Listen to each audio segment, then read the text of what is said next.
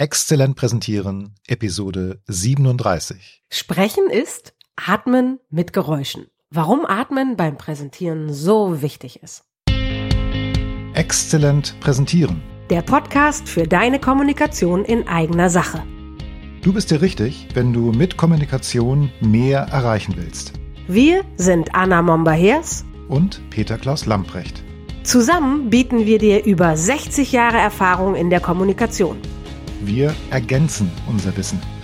Peter Klaus Lamprecht lernt von mir alles über Performance auf der Bühne Und Anna Momba-Heers lernt von mir alles über Medieneinsatz in Präsentationen. und wir freuen uns, wenn du dabei zuhörst. Hallo Anna. Hallo Petzel.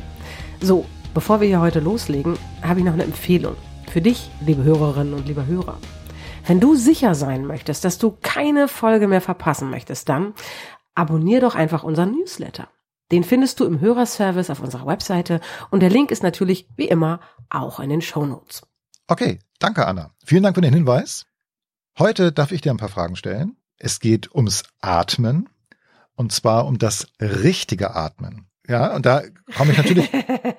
weißt du, was ich fragen möchte? Nein, das weißt du nicht. Aber mir kam gerade der Gedanke, wenn es das richtige Atmen gibt, darüber sprechen wir gleich, gibt es überhaupt ein falsches Atmen? Ja, deswegen habe ich gleich so geantwortet, weil schon bei dem wir reden über das richtige Atmen, ähm, für welchen Kontext richtig. Also grundsätzlich gibt es kein falsches oder richtiges Atmen, sondern es gibt einen guten Grund, warum wir jeweils so atmen, wie wir atmen. Frage ist immer, ist das in dieser Situation gerade zielführend? Gut, wir konzentrieren uns auf Präsentationen, Vorträge, Kommunikation in eigener Sache ist unser Thema. Und da weiß ich aus Erfahrung, wenn ich manchmal aufgeregt bin, wenn ich weiß, ich muss gleich etwas ganz, ganz Wichtiges kommunizieren, es hängt sehr viel davon ab, dann kann das ja dazu führen, dass ich eine Aufregung in mir habe. Hm. Und ich weiß dann, dass ich vielleicht mit Herzklopfen, ne, das Herz schlägt bis zum Hals, dass ich dann kurzatmig bin. Und das ist, so wie ich das weiß, nicht so optimal für meine Präsentation. Genau. Dann atme ich natürlich. Ne, mein Körper bleibt am Leben. Das finde ich auch erstmal primär das Wichtigste tatsächlich. Allerdings kann ich in dem Fall dann wahrscheinlich nicht mehr richtig senden und meine Botschaft nicht mehr gut rüberbringen. Ja, also insofern, für einen bestimmten Kontext gibt es auch eher weniger hilfreiches Atmen. Was kann ich denn tun, damit ich trotz dieser Aufregung, äh, die ja vollkommen Mhm. normal ist, wenn ich Wichtiges kommuniziere, dann ist ganz oft, zumindest in meiner Welt, eine Anspannung durchaus auch gesund und normal. Aber was kann ich tun, dass ich meine Atmung so hinbekomme, dass ich souverän und gut kommunizieren und präsentieren kann?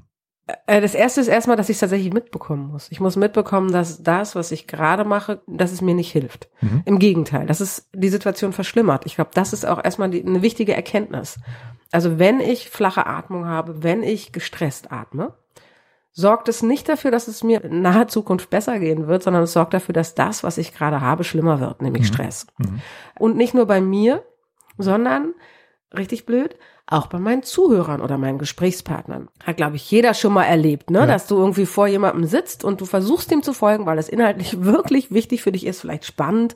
Ja. Und der redet auf eine Weise, die, die so atemlos ist, dass du einfach nicht richtig zuhören möchtest, weil du fängst an mitzuatmen. Meine Aufregung als Redner oder als Sprecher überträgt sich auf meine Zuhörer. Also wenn ich Genau. aufgeregt bin, wenn ich ins Hecheln, ins Hyperventilieren komme, dann macht das meine Zuhörer nervös, richtig? Genau, da, da denken die nicht lange drüber nach, sondern sie hören einfach auf mitzudenken. Okay.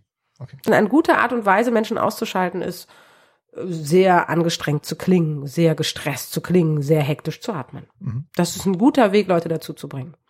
Ähm, insofern ist das erstmal, ne, erster Schritt ist mitbekommen, ich atme nicht entspannt. Und zu wissen, was der Unterschied ist. Also Mhm. ein wichtiger Faktor dabei ist die Bauchmuskulatur.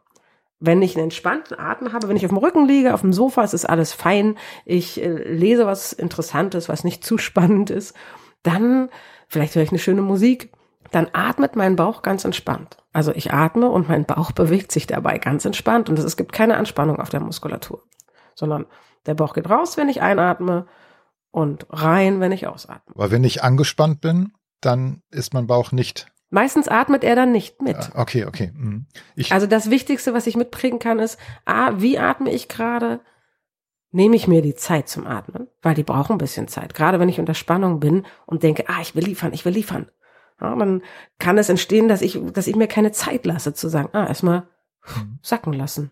Okay. Das gibt aber auch dem Publikum die Möglichkeit, sacken zu lassen. Ne? Das mit den Pausen wird dadurch erst möglich für beide Seiten. Also was ich tun kann, ist, ich kann mich darauf trainieren, unter Stress einen entspannten Bauch zu haben.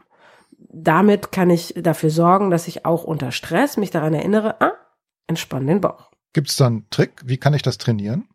Ja, zum Beispiel in stressigen Situationen, in denen du nichts ändern kannst. Sowas wie im Stau stehen. Wir beide leben in Hamburg. Wir sind beide nicht so viel mit dem Auto unterwegs, aber wenn Menschen zum Beispiel in Harburg leben, südlich der Elbe, Ja. und zum Arbeiten in Norden müssen, nach Hamburg, dann müssen die durch einen Tunnel unter der Elbe durch und der hat fast immer Stau. Perfekte Trainingszeit. Ja. Man kann nichts ändern, man sitzt da rum, meistens hat man Mörderstress, weil man das Timing nicht bedacht hat. Jedes Mal wieder. Und äh, dann dort sitzen und einfach trainieren, die Bauchmuskulatur zu entspannen und tief zu atmen. Das Abgefahrene ist, man wird dadurch tiefenentspannt, Ja, okay. obwohl man eigentlich eben noch gestresst war. Also ich erinnere mich an einen Trick, den ich versucht habe, und das ist wirklich schwer. Wenn es kalt ist draußen und du frierst, dann spannt sich dein Körper ja auch an, weil Ja, dir kalt genau. ist.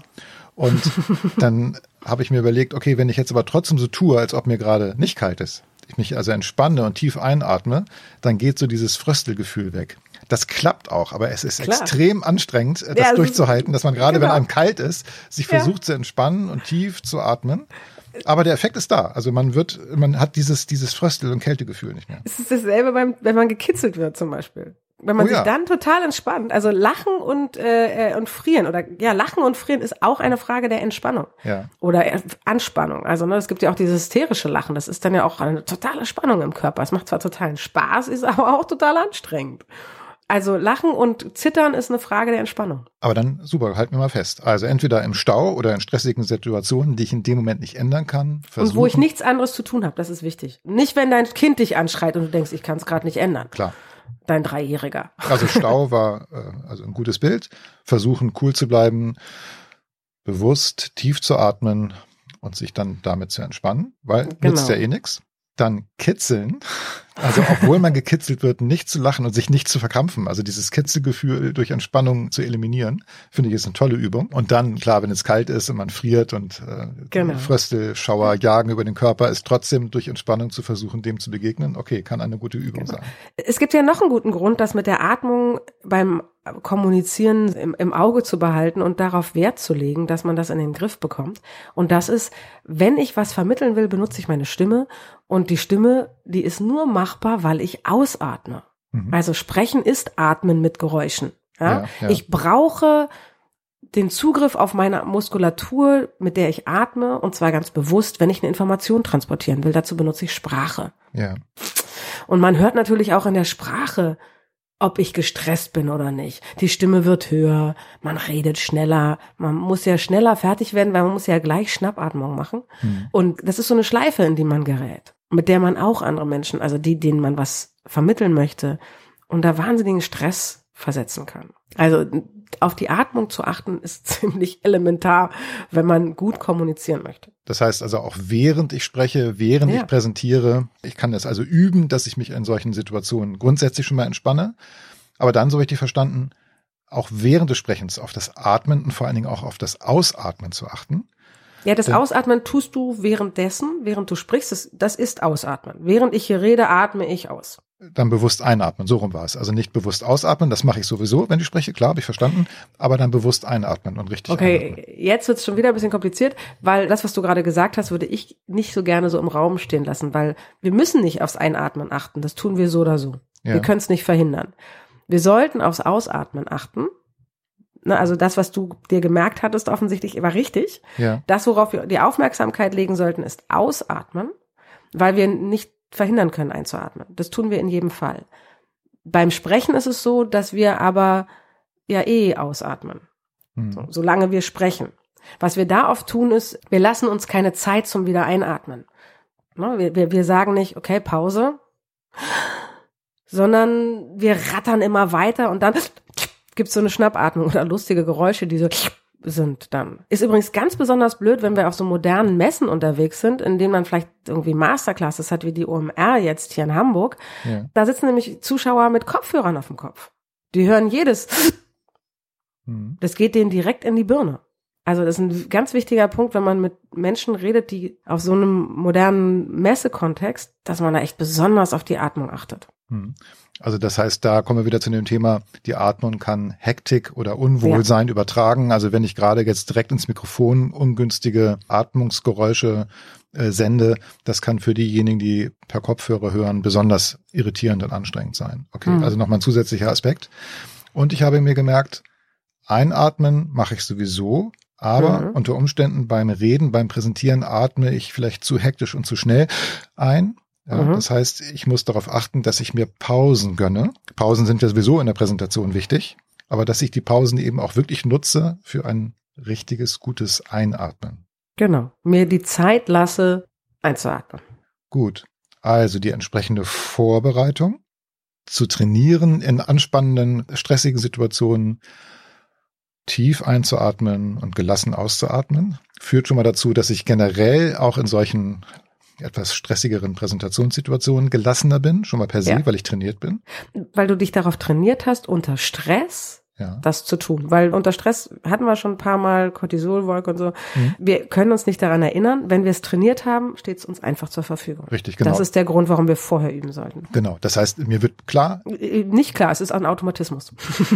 okay, ich bin es gewohnt, unter Stress eben tief einzuatmen, sodass gar nicht erst diese super stressige Situation entsteht. Genau. Und das zweite, das finde ich ganz wichtig als Tipp, Pausen zu machen aber mhm. nicht nur im Hinblick darauf, dass das dramaturgisch vielleicht spannend ist. Pausen können ja tolle Akzente sein in einem Vortrag, in einer Präsentation, in einer mhm. Rede, sondern dass die Pause auch ein Mittel ist, bewusst einzuatmen und eben weiterhin diese Gelassenheit und die Spannung in der Atmung zu befördern. Genau. Perfekt. Super. Sehr schön. Dankeschön, Anna. Wieder was gelernt. Dank dir fürs Fragen, Petzel. Und du, liebe Hörerinnen und lieber Hörer da draußen, von dir würden wir gerne wissen, kennst du das? Atemlos sein in einem Vortrag? Oder dass du vielleicht jemandem zuhörst, dem du einfach echt nicht folgen magst, weil der so hektisch und angestrengt spricht und dann eben auch atmet? Oder vielleicht hast du ja irgendwelche konkreten Fragen dazu, die wir eben noch nicht beantwortet haben, die dir aber weiterhelfen könnten. Dann? Dann schreib uns bitte. Oder sprich mit uns, indem du uns eine Sprachnachricht via Facebook Messenger hinterlässt. Die Links dazu findest du in den Show Notes auf unserer Website. Ich freue mich drauf. Bis dahin. Tschüss. Tschüss. Erreiche mehr mit deiner Kommunikation in eigener Sache. Bleib dran, abonniere den Podcast. Und wir haben noch eine Bitte an dich. Empfehle uns weiter. Und schenke uns fünf Sterne auf der Podcast-Plattform deines Vertrauens. Wir sind Anna Momber-Hers und Peter Klaus Lamprecht. Und wenn du Fragen an uns hast oder für konkrete Herausforderungen Unterstützung brauchst, dann schreib uns auf dem Kanal deiner Wahl. Wir antworten auf jeden Fall. Denn gerade bei deiner Kommunikation in eigener Sache gilt, besser, besser geht, geht, immer. immer.